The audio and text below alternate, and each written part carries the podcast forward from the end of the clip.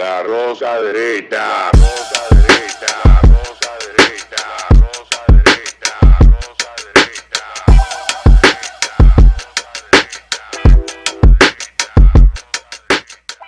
Este programa contiene tres personajes únicos y vulgares. Sus opiniones son totalmente individuales y ofensivas y debido a su contenido todos lo deben ver. Bienvenidos todos una vez más al espacio donde no nos imponen agenda y donde podemos decir lo que nos da la gana y no pueden hacer nada al respecto. Hoy con un tema social súper interesante, pero más interesante aún los dos invitados de hoy. Sí, yo estoy solo por fin. No tengo expertos de peinado a mis lados. A mi derecha, mi amigo y súper comunicador.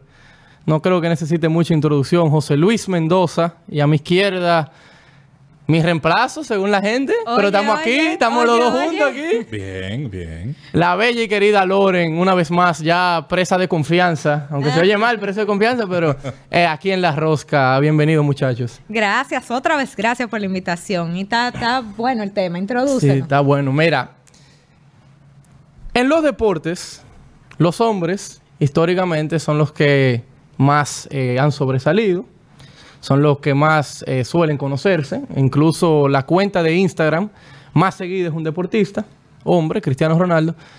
Y siempre va a salir el tema desde 1973, cuando el US Open igualó el pago en el tenis, de que los hombres cobran más que las mujeres. Y yo estuve indagando, aunque uno siempre está escuchando el tema, que hay tres corrientes de pensamiento. Una que defiende un poco a la mujer, dos, que una que explica por qué pasa y la otra que defiende al hombre. El primero es el más sencillo, el que yo entiendo que es el que siempre va a terminar prevaleciendo, que es los hombres cobran lo que cobran porque lo generan. Y las mujeres también. O sea, se cobra el atleta, cobra lo que cobra porque lo genera. El mercado al final es quien decide lo que tú vales y alguien le paga, por ponerte un ejemplo, a LeBron James o a, Stephen Curry, lo que, le, lo, que, lo que le paga porque entiende que lo genera. Entonces, José Luis y yo siempre hemos tenido ese debate. Me gustaría saber eh, si eso ha cambiado en tu pensar, me imagino, y sé que no, pero me gustaría que tú ex- eh, expliques por qué, al que no entiende, el que quizás no sabe de, de deporte, por qué es tan holgada la diferencia entre el pago del hombre. Por ejemplo, el, el- el novato en la NBA cobra más que las- eh, la mejor pagada de la NBA de mujeres. Eh, ante todo, gracias por, por la invitación. He disfrutado mucho con lo que he visto de, de- de la rosca derecha. Un saludo a los ausentes. Brillan por su ausencia. A los ausentes, eh, dos grandes amigos, dos personas que admiramos mucho y que, y que apreciamos. Vámonos a la génesis de las cosas. Eh, primero, el deporte, hay que decir, lo que hoy entendemos como, como deporte en la cultura occidental, eh, no es más que la reminiscencia de ese, el recuerdo de esa idea que tenían los griegos y más adelante los romanos del ejercicio militar.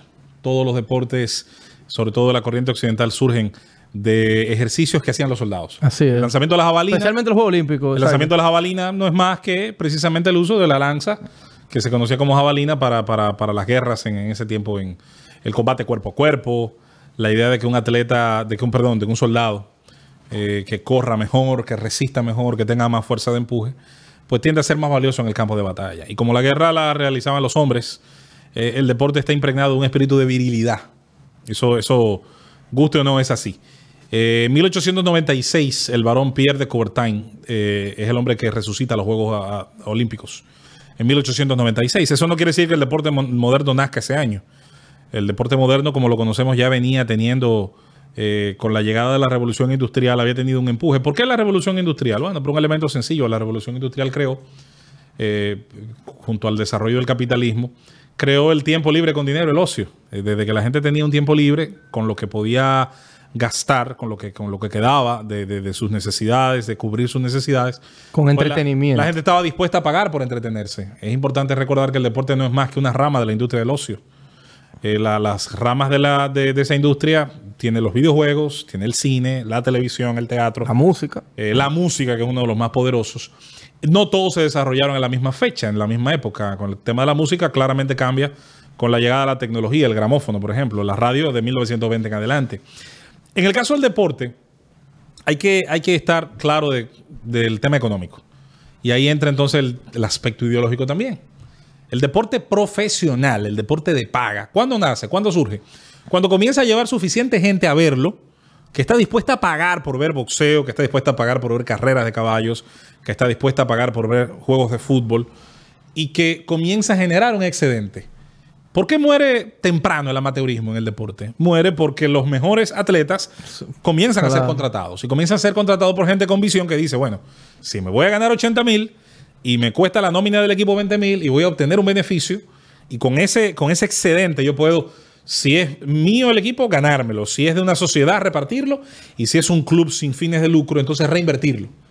Por eso no es casualidad, tú que eres un amante del fútbol como yo, el caso Loren, no, no, no sé Loren si te gusta el fútbol, el fútbol profesional como lo conocemos, ¿cuándo comienza a surgir? Bueno, cuando en 1860 y pico los equipos ingleses comienzan a organizarse jurídicamente, nace en 1868 la Boarding Association y se unifican las reglas.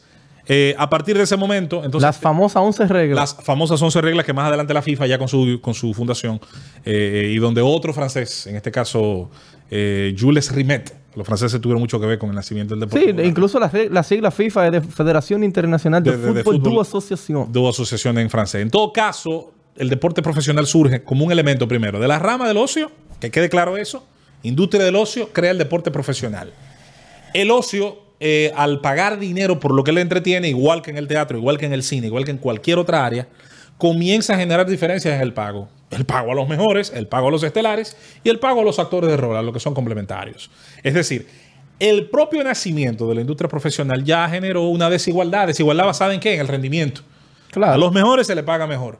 Y los mejores equipos pagaban mejor que los equipos pequeños. Es tan elemental como ir a la génesis. Ya luego, si nos vamos al surgimiento del deporte femenino, de, de la idea de las féminas practicando eh, disciplinas deportivas, hay que decir que cada deporte llamará la atención de un público objetivo en la medida en que lo que ocurra en la cancha sea un rendimiento fuera de lo normal. Los 100 E- esa es la tercera los corriente. 100 metros planos van a ser corridos a más velocidad por atletas profesionales de élite. ¿Pagaría usted por ver a alguien correr los 100 metros planos en 9,6 segundos? Yo pagaría todo lo que tengo. ¿Pagaría usted por ver eh, a alguien correr los 100 metros planos en 10,22?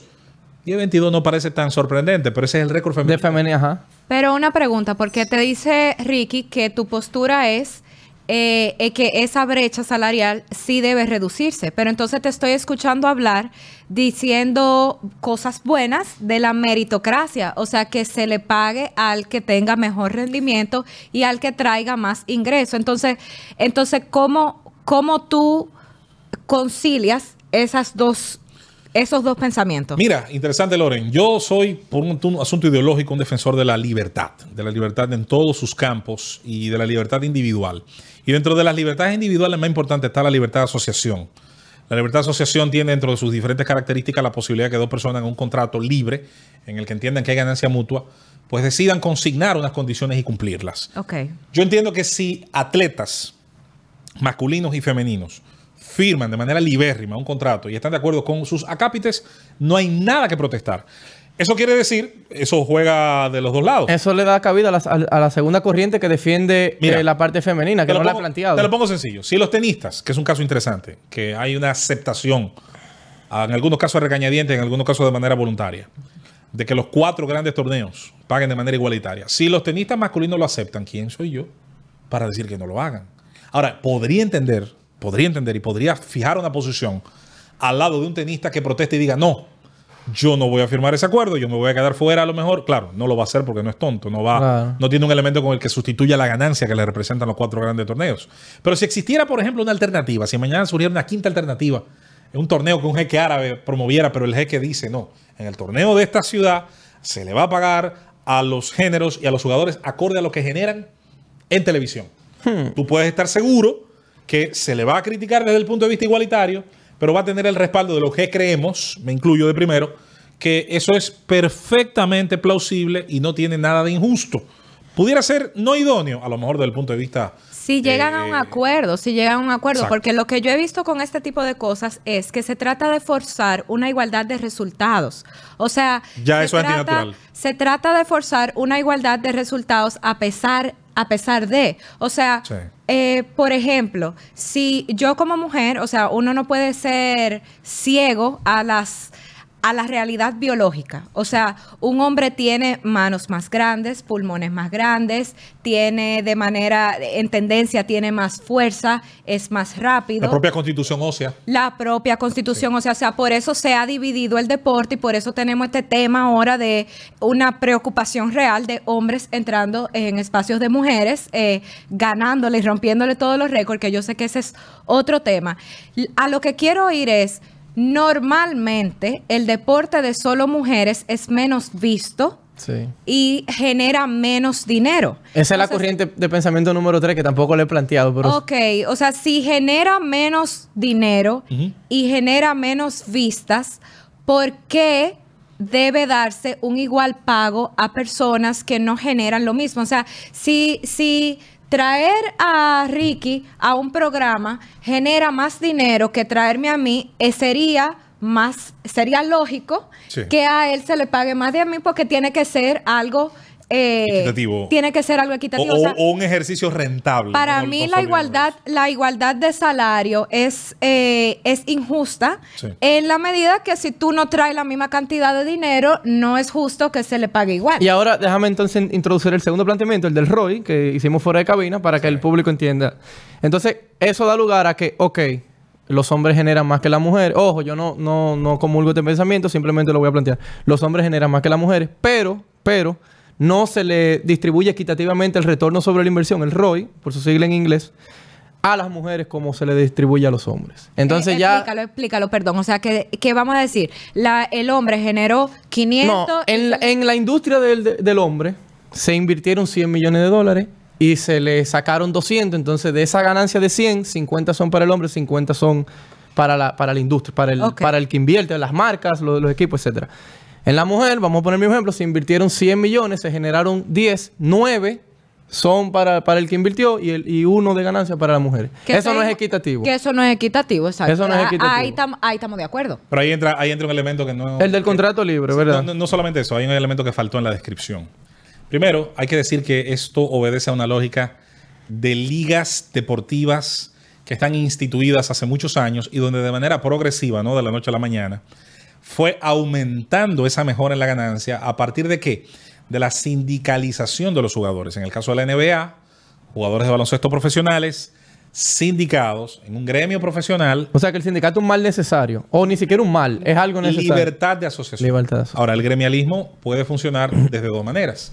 El gremialismo puede buscar que se maximicen las ganancias para ambas partes o puede intentar, como tiende a pasar en América Latina, eh, tener una especie de, de vocación eh, por restringir las posibilidades de que su propia empresa gane dinero. Ahí hay, hay un tema también de las corrientes ideológicas que inundan el gremialismo. No es lo mismo el gremialismo europeo y estadounidense a veces que el gremialismo que vemos en países como los nuestros. Pero para no digregarnos en ese tema, Ricky y Loren, lo que sí quería dejar claro es lo siguiente. Eh, eso nada tiene que ver con eh, generar igualdad artificial. Eso lo único que te dice es que el atleta masculino, consciente del valor, en el caso de la NBA, la NHL, las grandes ligas, donde están esos grandes sindicatos que tú conoces eh, muy bien, lo único que indica es que conscientes de su enorme valor de mercado y la dificultad de sustituirlo fácilmente, su valor de reemplazo es bastante caro, Señores, lo primero que la NBA nadie, vamos a estar claros en una cosa, para que la gente entienda a qué me refiero con valor de reemplazo. A ti te pueden enseñar baloncesto de niño, Ricky, pero a ti no te pueden enseñar a ser alto. Nadie te puede enseñar No, a tener claro, siete claro. pies. ¿Eso te lo dio la genética o no te lo dio? Un jugador de 6'11 como Nikola eh, Jokic. Jokic, con las habilidades que tiene, si mañana por la razón que fuera no está con Denver Nuggets, ¿cuál es la facilidad, la Oh, probabilidad? lo ve- los otros 30 la, los la otros- probabilidad de sustituirlo satisfactoriamente con alguien no es fácil. Entonces, ¿qué hace Jokic y todo el que es como Jokic? Sabiendo eso, su valor de negociación grupal sube. Agencia libre. Su capacidad de tumbar el pulso a dueños, a propietarios, se eleva y ellos no son tontos. Lo hacen los actores de Hollywood, lo hacen eh, eh, grupos profesionales, insisto, de dificultad en el nivel de reemplazo. Ahora bien, ¿es lo mismo, podría decirse eso, en circuitos abiertos y de otras características como el deporte femenino? Puede que sí, puede que no. Y voy a citar dos casos elementales. ¿Alguien diseñó alguna política pública para que el tenis, por ejemplo, femenino, en el ciclo de finales de los años 80 y en el ciclo de mediados de los años 90 y 2000, fuera en algún momento más visto que el masculino? Que lo fue. Hablo de la edad de oro de Steffi Graf. Navratilova. Martina Navratilova. Sí, pero eso, Hablo de la llegada de Martina Hingis a mitad de los años 90. Hablo de, Pero fue una combinación de dominio femenino y falta de figura, de lo porque que Van Lenden lo- ni Gran de lo- Slam ganaba. De lo que tú quieras, de lo que tú quieras. Eso fue lo que se tuvo Sí, que dar. pero, ok, de lo que tú quieras, de factores anárquicos, de azar, Por lo que de, sea. de sistema dinámico, no importa, de la conjunción de los nueve planetas. Al final pasó.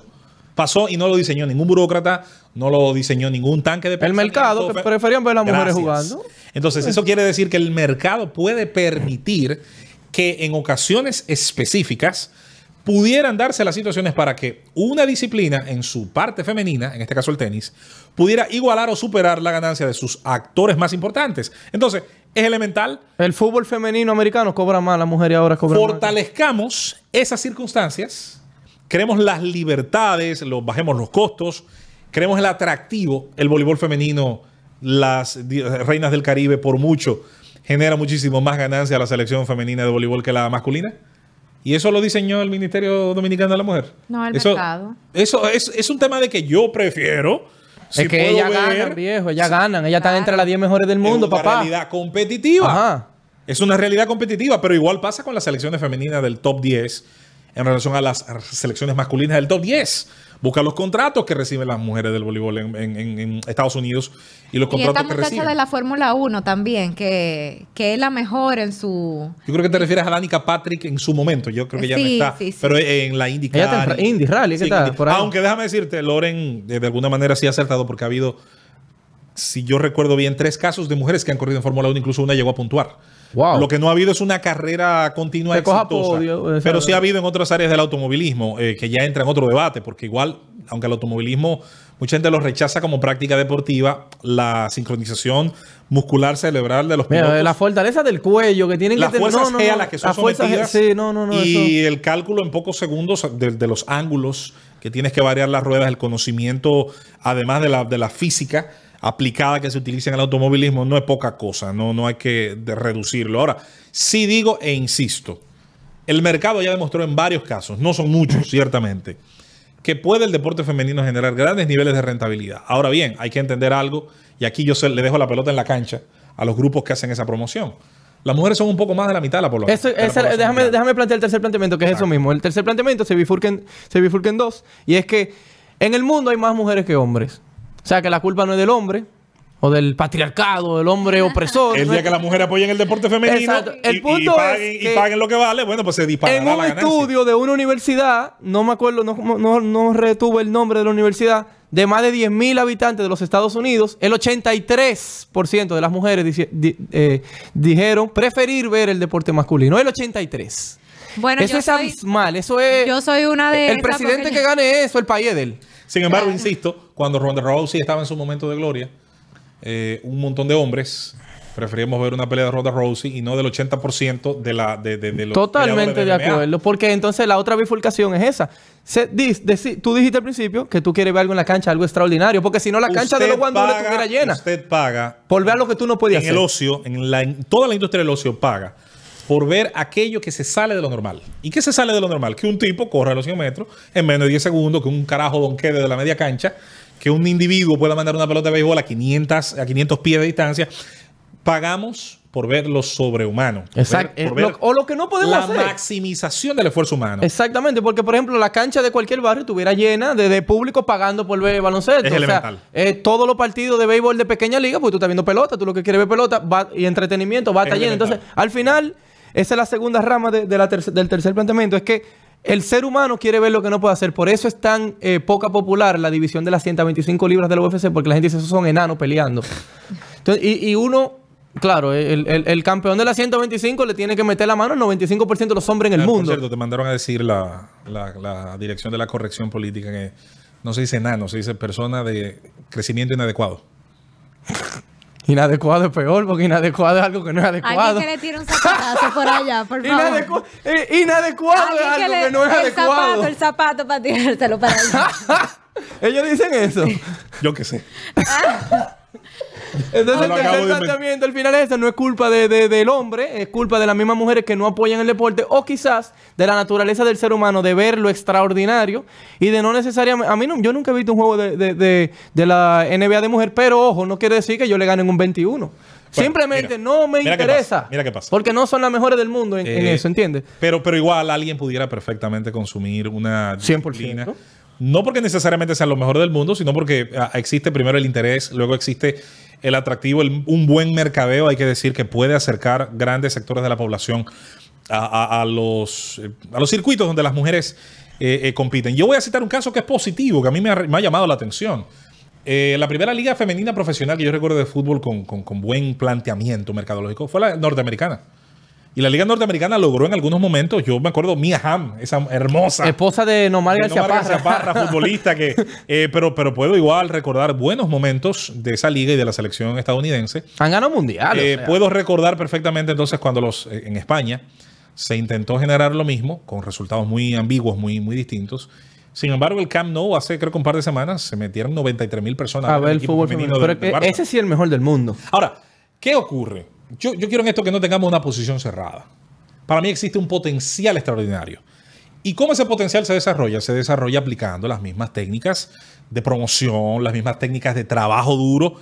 A mí no me molesta el subsidio privado, porque el subsidio al que yo me pongo es el público. Cuando tú obligas al contribuyente a pagar, de a, pagar, a Estamos pagar de por, claro. por actividades en las que no Que participa y que no elige. Ahora, que, que instituciones Claro. privadas decidan, mira, yo quiero promover Quiero meterle Eh, dinero a este y- y- grupo y de aun de invertir. mujeres, eh, Y aun cuando de quizás no vea la ganancia en el corto plazo, déjame apostar.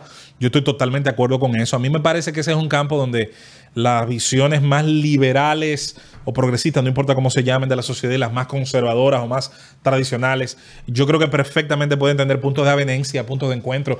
Eh, el deporte, el deporte, quiero decirlo, eh, es un punto donde los niveles de, de eficiencia que se logran y el estudio del atleta. eh, ¿Deficiencia se- en qué se- Eficiencia en cuanto Ah, al eficiencia. esfuerzo y resultado. Sí. Se mete en punto. Hoy estamos hablando aquí de los géneros, pero el tema pudiera ser más picante. no lo voy a proponer hoy. El deporte ha demostrado. Atención, quiere de- volver el- a la rosca. El deporte ha demostrado. Se autoinvitó a la el rosca. deporte ha demostrado incluso. El deporte ha demostrado incluso diferencia entre los grupos étnicos tradicionales.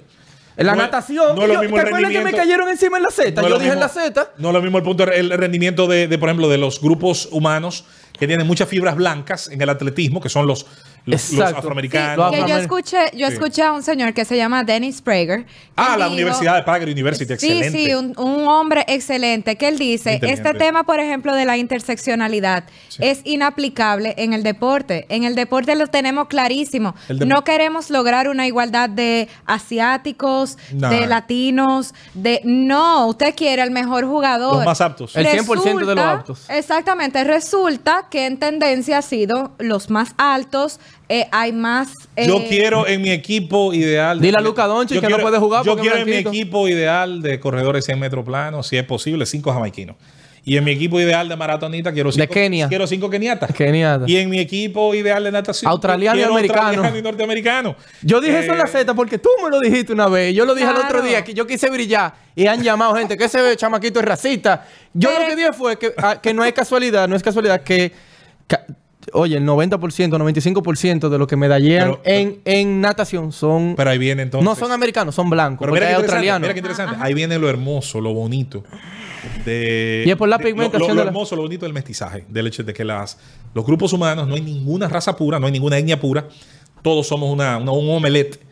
Y el hecho de que esto se mantenga, siga y, y se, con el paso del tiempo incluso se generen mayores niveles de cruce eh, entre gente que viene de distintos orígenes, ¿qué va a provocar, señores? Igual que pasa con muchísimas ramas de la naturaleza, también vamos a ver gente que puede tener en su cuerpo una presencia de fibras blancas altísima porque tiene ascendencia por uno de sus dos padres de un lado, pero a lo mejor puede tener actitudes también hacia deportes que tradicionalmente han dominado, los caucásicos. Y ya eso ha venido pasando. Tú tienes muy buenos corredores 100 metros plano de, la, de Europa de, de oriental. Buenos quarterbacks. Pero cada vez está Sí. mejorando la presencia, por ejemplo, de mariscales de campo afroamericanos que durante un tiempo eran la minoría. que ahora- ellos mismos decían, nosotros estamos hechos para ser wide receiver y running Ellos y mismos lo eso se está decían. demostrando que es una mentira. Entonces, Son muy atléticos. al Exacto. final, señor, el deporte, eh, más allá de que sí, insisto, el deporte derrumba ciertos mitos que se quieren imponer artificialmente de la parte ideológica. Pero el deporte también ha sido el, un campo de conquista que anticipó a, la, conquista en derechos civiles. Jackie Robinson debuta en la Grande Liga 21 años antes de que las leyes de los derechos civiles estadounidenses finalmente igualaran jurídicamente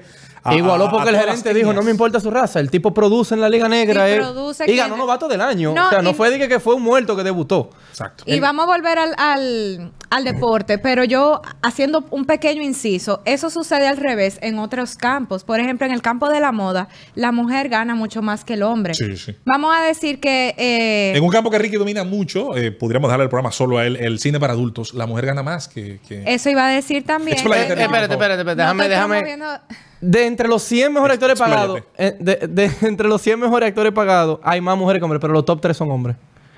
La Roca, eh, Samuel L. Jackson. Ah, pero yo es el cine para adultos, no, no el Ah, Para adultos. No. En ese fue yo le dije Ahí sí. A usted que se explaya. Ahí yo nada más conozco a Nacho Vidal, pero en las otras yo conozco una cuanta. Y a Rocco lo conozco, que Rocco es actor porno también. No, yo, señores, eso es mentira, Rocco. Rocco, te quiero, Rocco. No. Para mí Rocco es Nada el perro de de, Rocco. ok. de, de Lewis Hamilton. Sí, no, lo que quiero decir es que estamos hablando del deporte porque en tendencia el hombre tiende a ser más competitivo y en tendencia le gusta más ver este tipo de cosas e incluso, como ustedes dijeron, las mujeres, cuando nos interesa el deporte, nos interesa más ver el de hombres que el de mujeres. Pero hay otros Pero eso puede cambiar, eso puede A mí me gusta ver el voleibol de playa de mujeres, yo no veo el de hombres. Exactamente, Pero cuando veo el de mujeres lo dejo.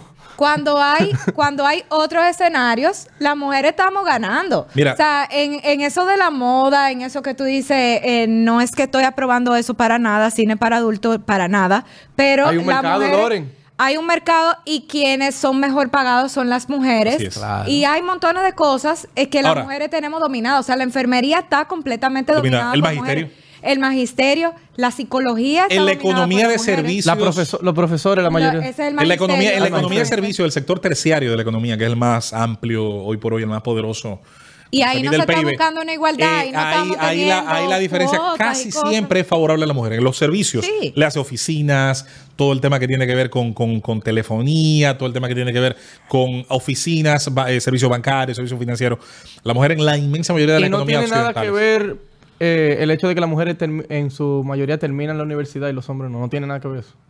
Puede Pregunto, ser, puede pregunto, ser. no puede ser, puede ser. Ahora, yo entiendo que eso es un mérito, eso no es Claro. para nada algo eh, que se pueda censurar ni señalar desde el punto de vista negativo. Bien por las mujeres que tienen, han encontrado eh, a través del aula un puente extraordinario a conquistar y dominar, que yo lo veo más desde el punto de vista individual que colectivo, porque se trata de que cada quien tenga un proyecto de vida y puedas a- acercarlo lo más posible al éxito. Yo sí quería, para no antes de abandonar el tema del deporte, antes de pasar a otros temas de hoy, yo sí se la voy a dejar pensando a ustedes.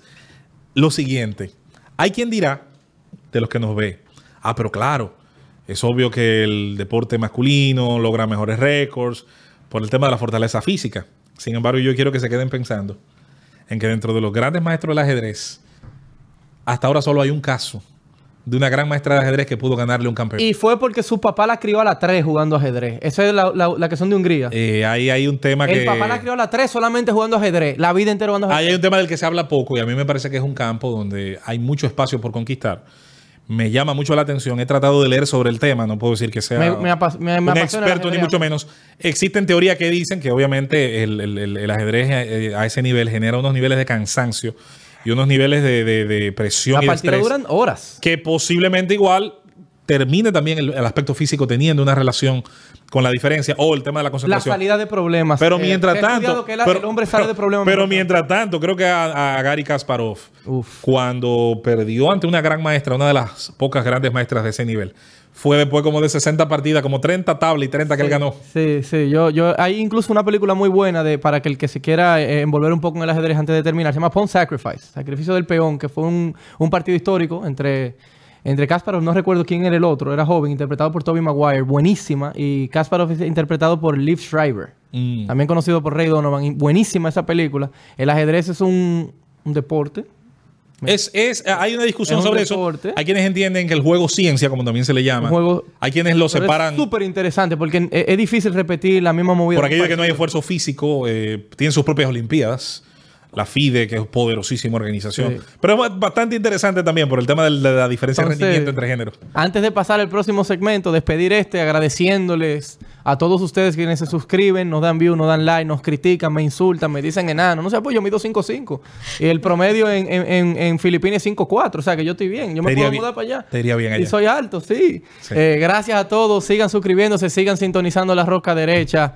Y nada, vamos al próximo segmento. La rosa derecha. Rosa